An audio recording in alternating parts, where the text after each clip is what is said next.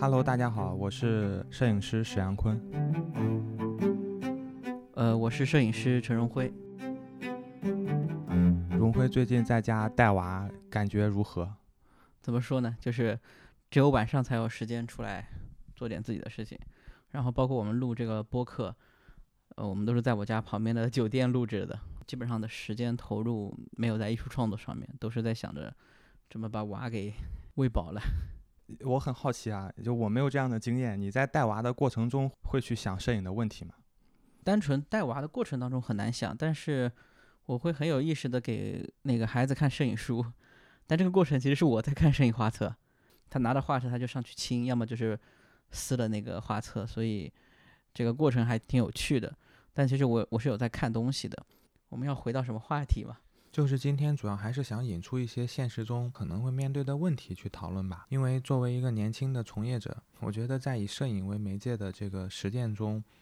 大家多多少少会面对一些共通的问题。荣辉，你作为一个当代的年轻的摄影艺术家，你有没有目前比较关注的问题，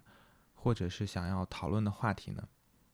嗯，我个人最大的感受应该是说，在疫情的刚开始的时候，就我还在耶鲁上学，呃，我们的系主任就是 Gregory Cruzan，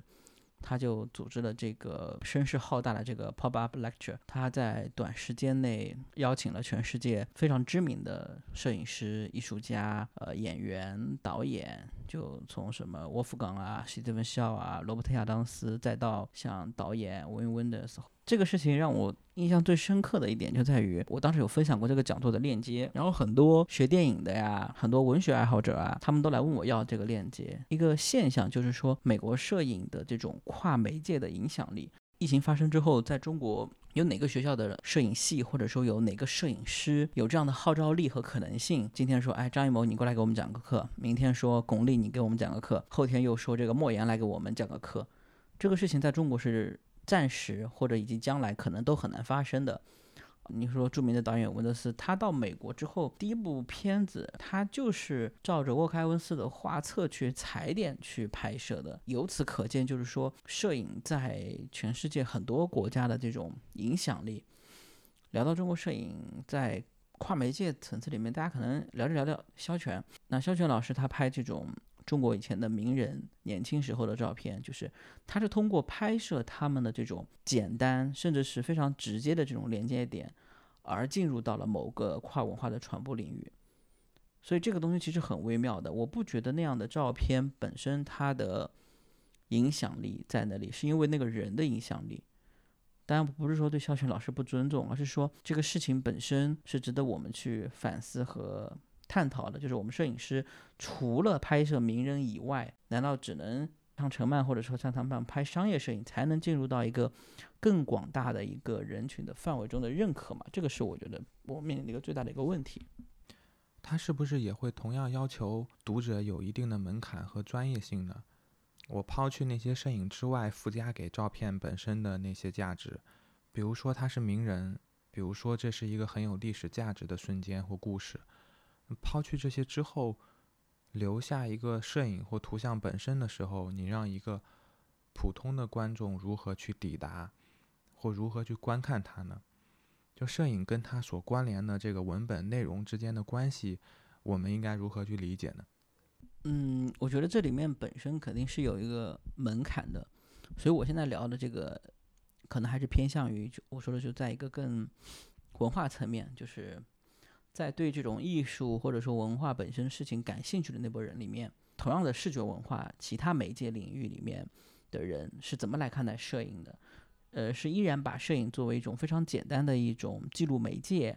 或者说是一种翻拍的，或者是一种行为记录的一种表演媒介，还是真的有认识到摄影它作为一种艺术创作的手段，它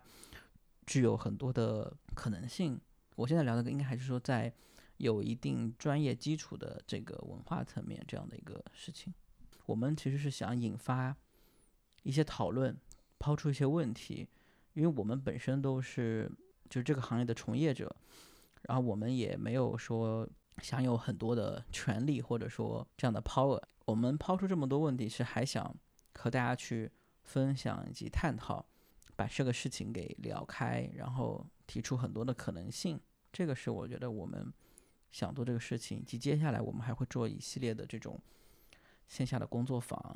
呃，Open Studio 这种按照体系去做一些事情，Portfolio Review 啊，或者说 Workshop，或者说 Open Studio 等等这种方式，我觉得是可以把它做得更公开、更长期、更固定化，而不是像之前国内的很多的活动，它是依托于摄影节，或者说是依托于这个活动，它是一种短暂的。我们想做一些呃更长期的，但是事情可能更小一点点。我们希望不断的去做一些很小的一些发生，这样子。是的，我挺认同这一点的。就比如你提到的 Open Studio。传统上来看，艺术家工作室的这个 studio visit，大多数都是局限在策展人、嗯画廊主或者是藏家这种身份身上。他们带着展览或收藏的目的到这个空间来，那艺术家的身份和他们的关系都是比较明确的。那我就会想，艺术家的工作室除此之外，还可以产生什么样的互动？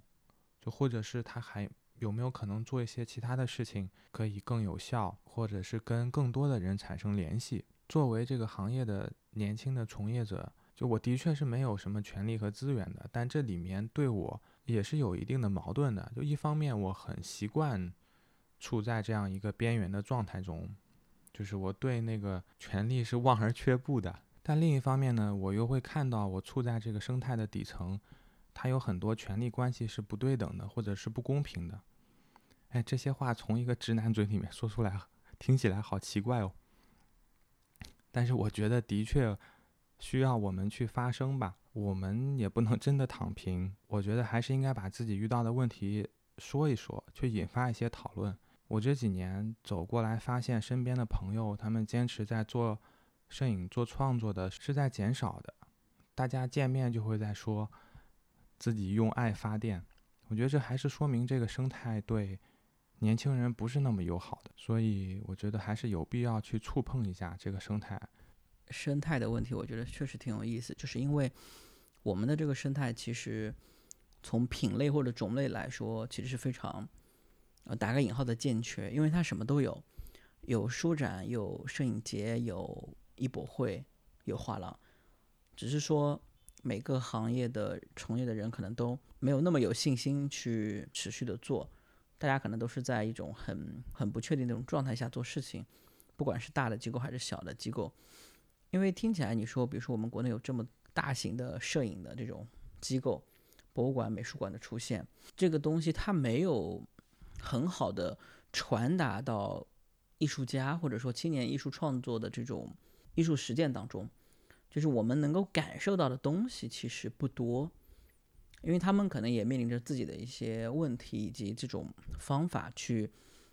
呃，如何去营造这样的一种氛围？因为机构美术馆可能他们的功能是不一样的，跟它肯定不是说为艺术家服务的。但是我们艺术家可能又希望能够从那些机构啊、美术馆那些官方或者说半官方以及公共的这种机构中获得某些支持。所以这里面就是我们刚刚你说的，就是我们可能需要自己去发声，自己去。抛出问题，然后大家一起来聊这个事情。对的，我有同样的感受。因为虽然我们看到，就是这个生态在朝向一个好的方向走，这个向好的表象可能是我们看到有越来越多的钱，嗯，和人还有机构出来，然后也看到更多的展览和艺博会。但是作为一个不成功的，年轻的从业者，我可能也要反思一下自己的问题哈，就是我切身感受到的这种帮助和变化不是很大，就它的可持续性不是很强。我如果简单的比较一下，就是我觉得国外的摄影艺术生态和市场，它是有一个嗯看起来更稳固的，呃，并且是可持续的一个状态，它像一个呃金字塔形吧。就一个刚从学校走出来的摄影师、艺术家，他首先从基本上，他可以申申请到一些公共机构或者是 foundation 的支持啊，然后再慢慢的，他做作品可能会有一些小的画廊或者是中产阶级的这种市场去接近他们，再往上可能就是更专业的画廊或机构。就是你在某一个阶段应该都是有生存空间的。那小画廊也是有空间和机会的，可以慢慢持续的做。国内的话，我们俩感受可能不大一样。荣辉，你跟画廊的合作应该一直比较顺利的，当然也是你作品都很成功。我们一直能看到你的作品在画廊展览和艺博会展览出现。但我过去跟呃上海本土的一个小画廊合作的经验，就是让我对这个生态有更直接的感受。就因为我同步在跟这个画廊从开始慢慢的往上做，他们遇到的困难是我和他们同步在经历的。就我会看到一个，嗯，在做摄影的当代小画廊，他面对的困难和挑战，有很多现实的问题，的确是比较难解决掉的。那这个问题可能最直接的表现就是市场。所以，我现在好像看到上海没有出现新的。这种以摄影的画廊，他们基本上都是一些，嗯，做当代为主的小画廊，他们会带一些摄影为媒介的艺术家来做这个事情。我觉得这个背后可能也是反映出一些问题的。对，我觉得刚刚你说的这个金字塔这个事情其实很有趣，它也反映到艺术家那个层面。就是我，我觉得我们的市场还是很多的所谓的投机吧，或者说它不健全。因为我前两天不是看到这个。威尼斯双年展，他公布了一个名单嘛，看到了我一个嗯学姐，但她年龄其实跟我一样大，八九年的，叫那个我们叫她叫 L。那么她是呃前几年从耶鲁毕业的，然后一九年的时候参加了这个惠特尼双年展，然后被在画在纽约的一个画廊被一个中等画廊做了一个个展，然后得到好评，呃入选惠特尼双年展，然后今年又到威尼斯双年展，然后又进入到摩马新摄影。那我就在想这样。假如这样的一个人，他在中国，他会被炒作成什么样子？他的价格会变成什么样？但是他在美国，他的价格其实是非常稳定，或者说它是它的趋势是非常健康的。它是一种非常合理的价格，在和画廊一起推动了这个艺术家的成长。然后我们国内的话，比如比如说你有一个中国艺术家参加了威尼斯双年展，那铺天盖地，那画廊就把你给捧得很高，市场也是。就整个市场呢，它的这种投机性很强，摄影媒介更少吧，所以我觉得国内这个这个市场就是很两边走的非常非常的极端，就是它的中生代缺失嘛，就是说可能有一些国内比较好的画廊代理的艺术家的摄影作品非常贵，它的价格可能已经到十万、二十万甚至更贵，但大部分可能就是几百、一两千、两三千这样去走，而像我们可能相对属于一个比较正常中等价格的。摄影师反而是一种非常少，甚至是非常困难的一种存在。对的，就其实对画廊来讲，他们有一部分工作是要阐释，呃，艺术家的工作方式和创作理念吧。这个是解释这个作品为什么值得收藏。但是我们怎么去理解一个摄影师的工作方式和工作量呢？好像在很多人眼里，摄影师就只是按下快门拍了一张照片，他不觉得你在这背后有多少的创造力和劳动量。对于一个当代的作品来讲，比如说一个雕塑或一个装置，他可以很清楚的看到这个背后的劳动。就虽然这个劳动有可能都是由代工厂里面的工人来完成的，但是当你面对一张照片的时候，就大多数人还会只是觉得他只是按了一个快门。就是摄影的这个创作方式和他的这种劳动方式，怎么样才能被得到认可呢？对，我今天还在看一篇文章，就是 MoMA 在一九九三年给那个耶鲁毕业的一个现在很厉害的艺术家，那个菲利普·洛格迪西亚做一个个展，因为他现在是卓纳代理的一个艺术家，他也是摄影门类里面改变了摄影叙述的其中一个人吧。就大家认为杰夫沃尔和菲利普·洛克迪西亚是很标志性的两个人。迪克西亚提到一个概念，就是说，photography is a foreign language，摄影就像一门外语，仿佛人人都能说。中国人都能说句 hello hi，对吧？但实际上，你只要学过英语，就你就知道，我们学了那么多年英语，包括我们两个可能出过国交流过，回来之后，其实我们的英语在专业的人看来，就还是，起码是我是不行。但是我的履历可能看起来，大家觉得啊，我也有毕业的，还在美国待了三年，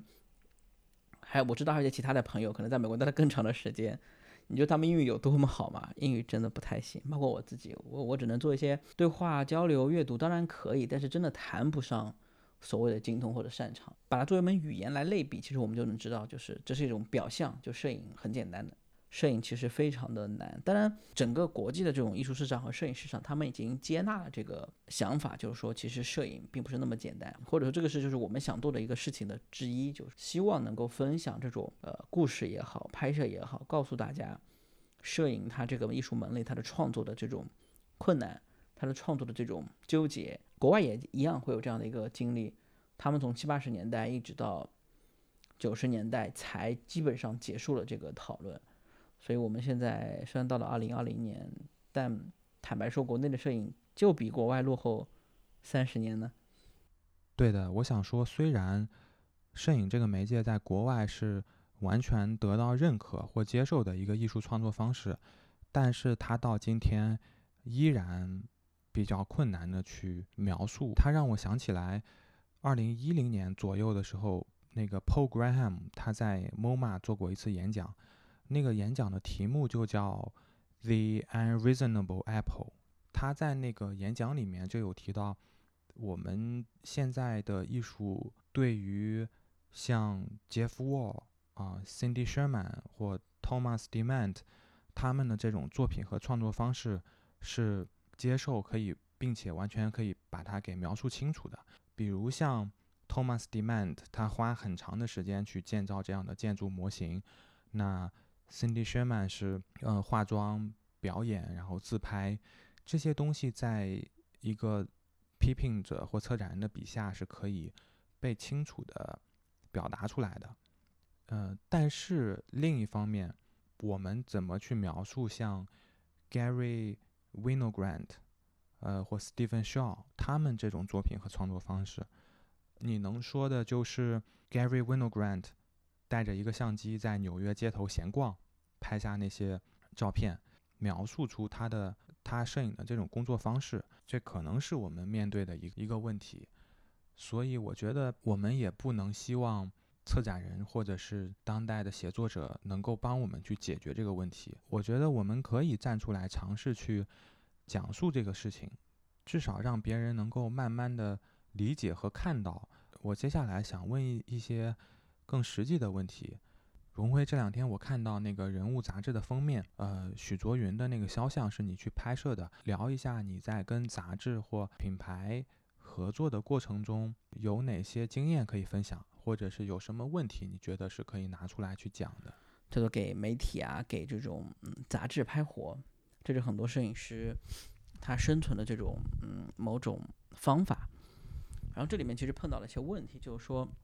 在国内，我其实很少看到这些比较知名的顶级的这种刊物啊，就是偏时尚类为主的，或者说这种人物的这种刊物去找摄影艺术家去做一些拍摄。他更多的是找一些商业摄影师做这个活。很有趣的一个现象就是一对比这种国内外同样一本杂志的这种封面，这个艺术水准，我不是抨击具体的某个杂志，我说的是所有的杂志。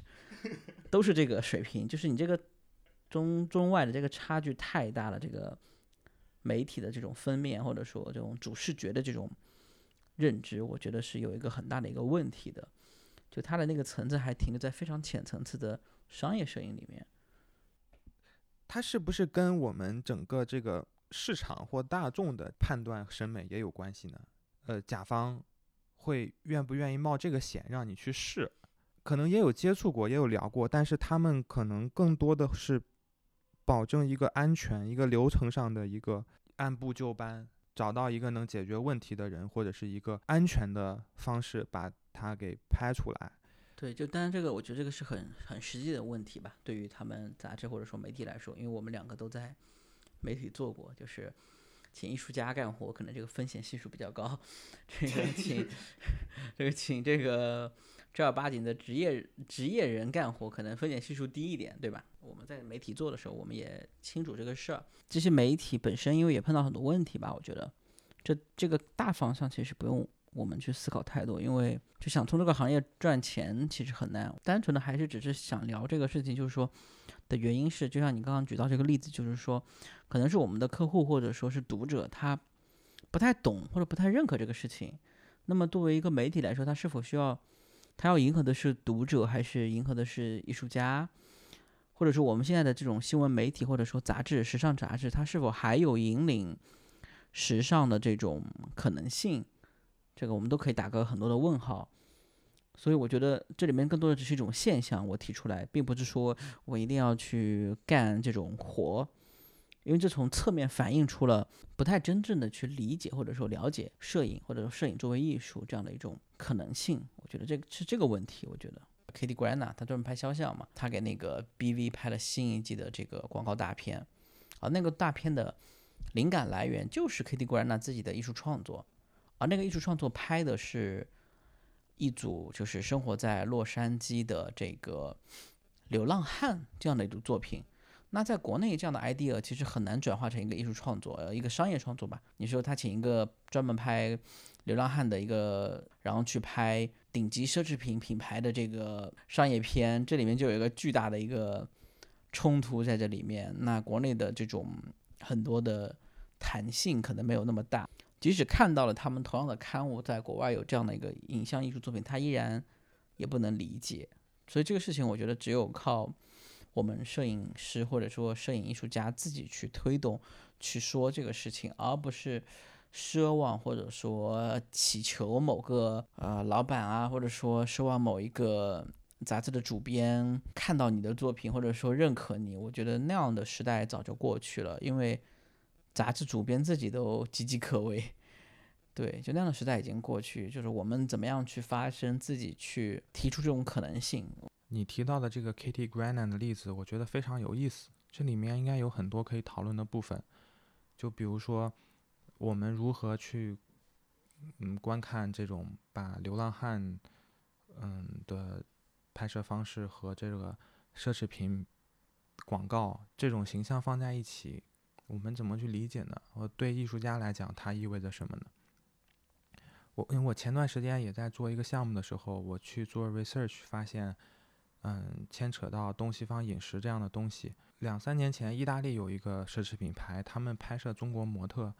去拿筷子吃披萨的这样一个广告，在当时引起了一个很大的争议。后来他们品牌方也出来道歉，因为我们都以前在媒体工作嘛，我工作的时候会觉得我在媒体做内容的空间变得越来越小的。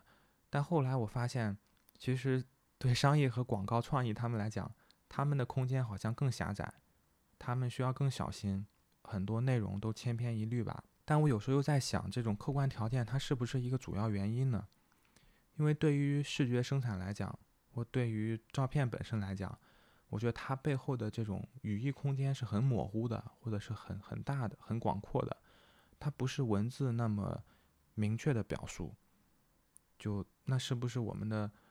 创造力在减少呢？我们怎么样去看待这种事情呢？就说，呃，那个自由度其实没有我们想象中的那么的小，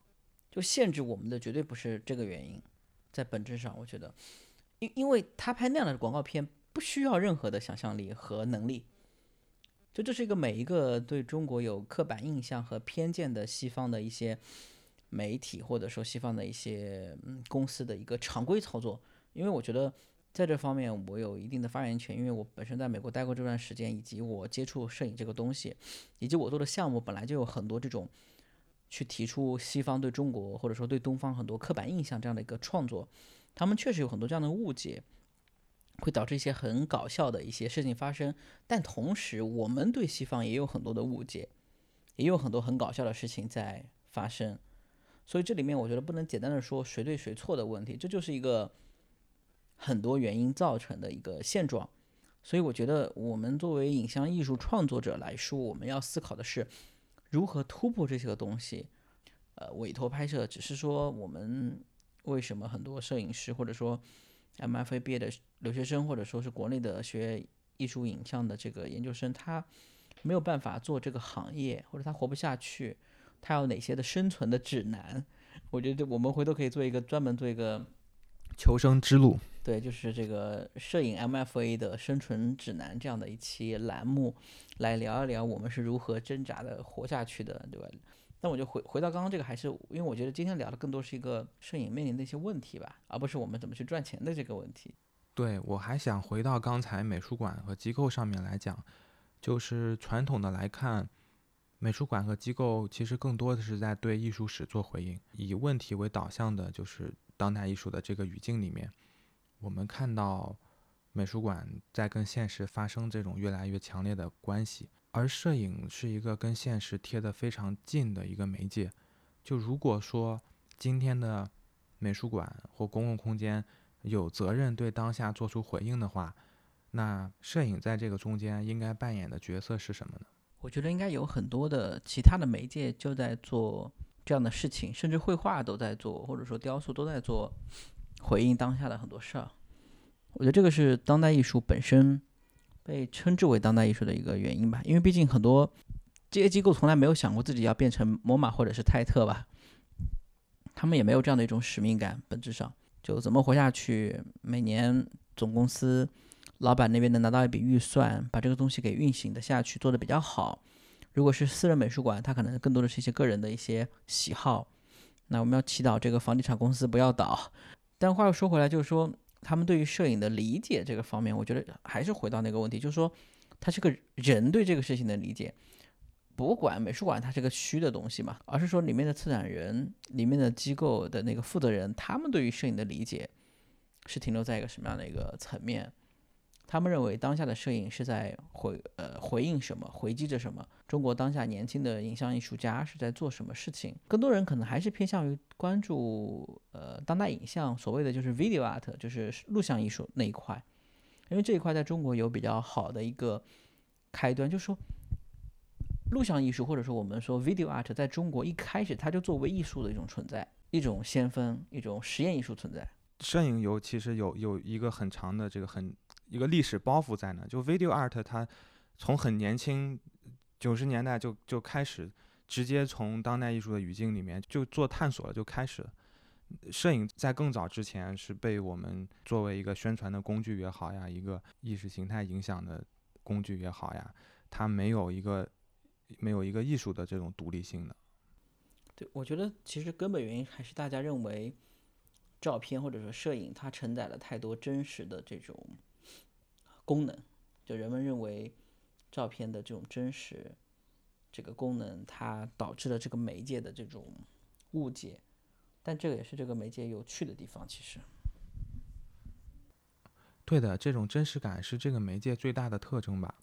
它跟现实贴的非常近，很多时候都被当做证据或者是真相的代名词嘛。我们经常说有图有真相，但是有些人也会觉得。就这个是一体两面，因为它距离现实太近了，就反而在艺术创作上，它没有这样一个转化的过程，就它好像没有本身的一个隐喻的能力，以至于我们看到跟现实直接产生关系的这些图像是很难被嗯艺术空间或直接接受的，至少当下在国内看来是这样的。就是这一套逻辑思维就是。中国当下对于摄影这个媒介的一种偏见的一种思考方式，因为为什么这么说？就是说，你看到在中国很多领域里面，或者我们主要说艺术市场、艺术领域里面，认为摄影它能做的事情，就是刚刚你说的，就是它要脱离现实，它要离开某种现实，形成某种形而上，形成某种抽象，形成某种很艺术、很美感、绘画感等等等等。这一类影像作品在中国的艺术市场里面、博物馆收藏里面、机构收藏里面是属于主流的，我们能看得到的，漂亮的，嗯，非现实性的，呃，再创作的。那反过来说，我们去讲摄影史，即使是回到拍卖上最好的那些照片，他们拍的又是什么呢？杰夫沃尔拍的是，呃，士兵自那个阿富汗战争，对吧？辛迪雪曼拍的是美国女性。他面临的困境和面临的这种被男性凝视的状态，呃，古斯基照片最贵的这样的一个摄影师，他拍的就是世界各地的消费主义，他拍莱茵河，他拍香港这个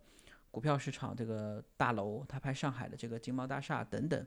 你看到他们都是有非常实质，我就打个引号，就是实质，他们在面对现实，面对很真的东西在做创作，而我们这个国家当下这些比较主流的。画廊代理的或者机构收藏的这种影像作品是虚无缥缈的。这个我觉得就是回到了我们一开始说的，摄影这个媒介在国内的很多尴尬的地方，它从一种实质变为一种虚质，这个我觉得是一种比较有趣的一个现象吧。就是在国内大家觉得很棒的摄影作品，你拿到国外去，拿到国际市场上去，得到的关注度就会非常的低，因为那类东西人家可能在五六十年前就已经玩过了，曼雷就玩过了。呃，超现实主义那批人，达达主义那批人，他们都拿影像媒介做过创作，他们会发现，就是说，摄影做那个事情，可能就我们国内现在做的流行的这些东西，可能反而是不擅长的，或者说，这个媒介它不是他真正能抵达的。但这个是我们自己在个人看法，就是我认为的这样的一个东西。对，是不是吃不到葡萄说葡萄酸？就是人家是市场接受的。呃，对，那我我我觉得是中国市场接受。它没有得到国际市场的接受，你也看不到国际的这种，呃，太多吧，或者看不到国际太多上那种影像市场拍卖上面中国摄影师的作品。那其实其实有，你比如说像王劲松老师的作品，对吧？他的作品非常的实质。那他的采访他也直接说了，我就是记者，对吧？王老师说他就是记者，他面对的问题，他用影像来指出的问题，就是中国非常现实的很多的问题，而且他那个现实作品的这个。我们刚刚说的隐喻感，在不同的年代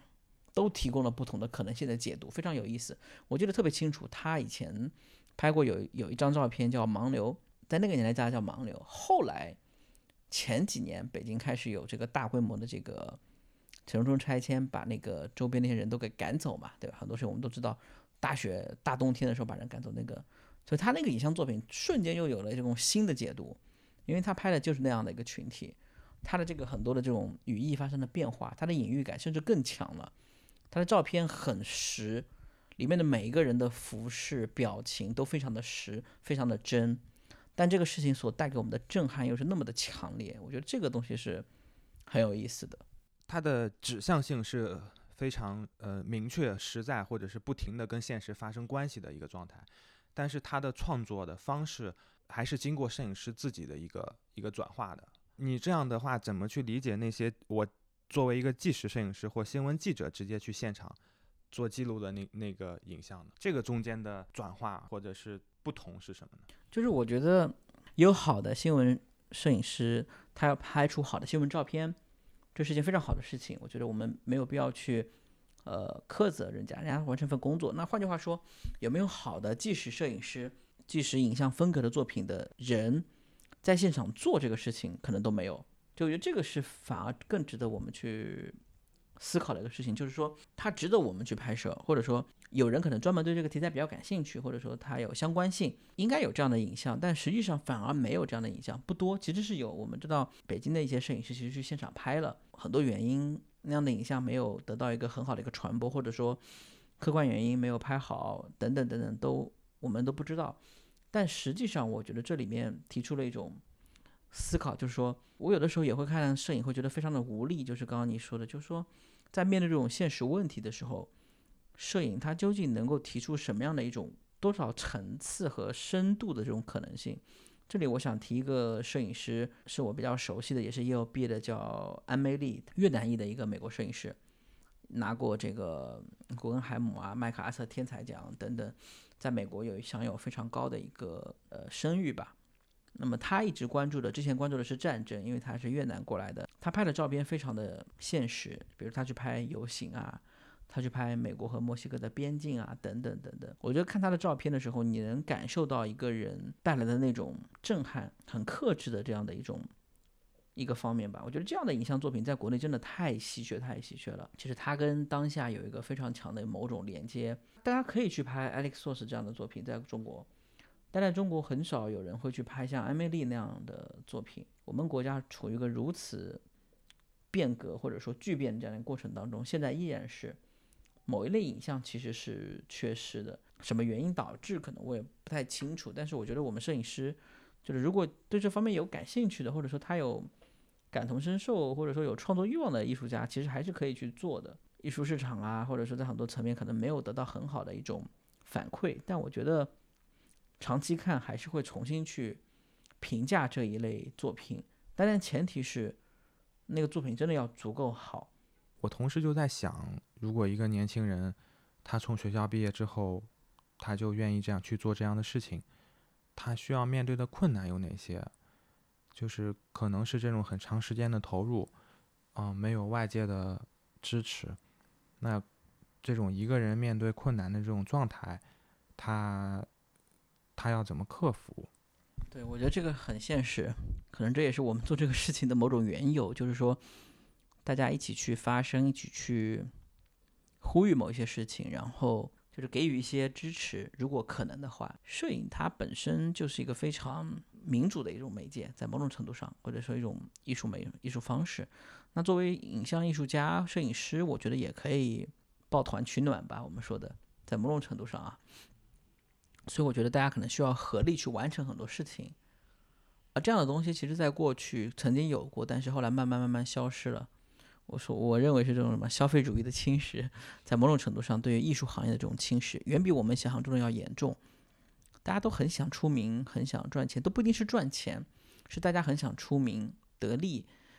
不是钱的问题。因为很多艺术家、摄影师，他其实有钱，他家里可能很有钱，他可能是什么富二代、红二代等等，他他叫的是个利，但这个东西是非常的消费主义，在某种程度上，我觉得。那我们如何去做自己想要做的事情，然后获得某一些支持？这也是可能为什么我们想做拟真这个栏目的某种可能性吧。到现在依然觉得，你要完成一个很好的项目，其实跟钱没有太多的关系，因为可能更多的是其他。因为比刚刚讲到这种一个词叫这个拍摄的权限的问题，当然这事情在国内确实会难很多。你比如要在国内拍一些相对敏感的一些单位或者说机构的时候，可能权限确实是个很大的问题。对。对，你会面临很多不可控的因素，比如你拍的那些项目，比如说你在媒体供职，你有一个这样的身份的话，很多事情你还比较容易去做。但你回到一个一个摄影师或一个独立艺术家的身份去做这些事情的时候，会面临更大的挑战，就是这个权限会更难，更难去获取。所以可能这个获得权限的这个过程，就是一个艺术创作的一个过程。我觉得对人来说。或者说，我们去思考什么东西是我们真正能做，然后如何去解决这样的话，因为接下来我就碰到很多这个问题吧，因为我没有了这个媒体的身份嘛，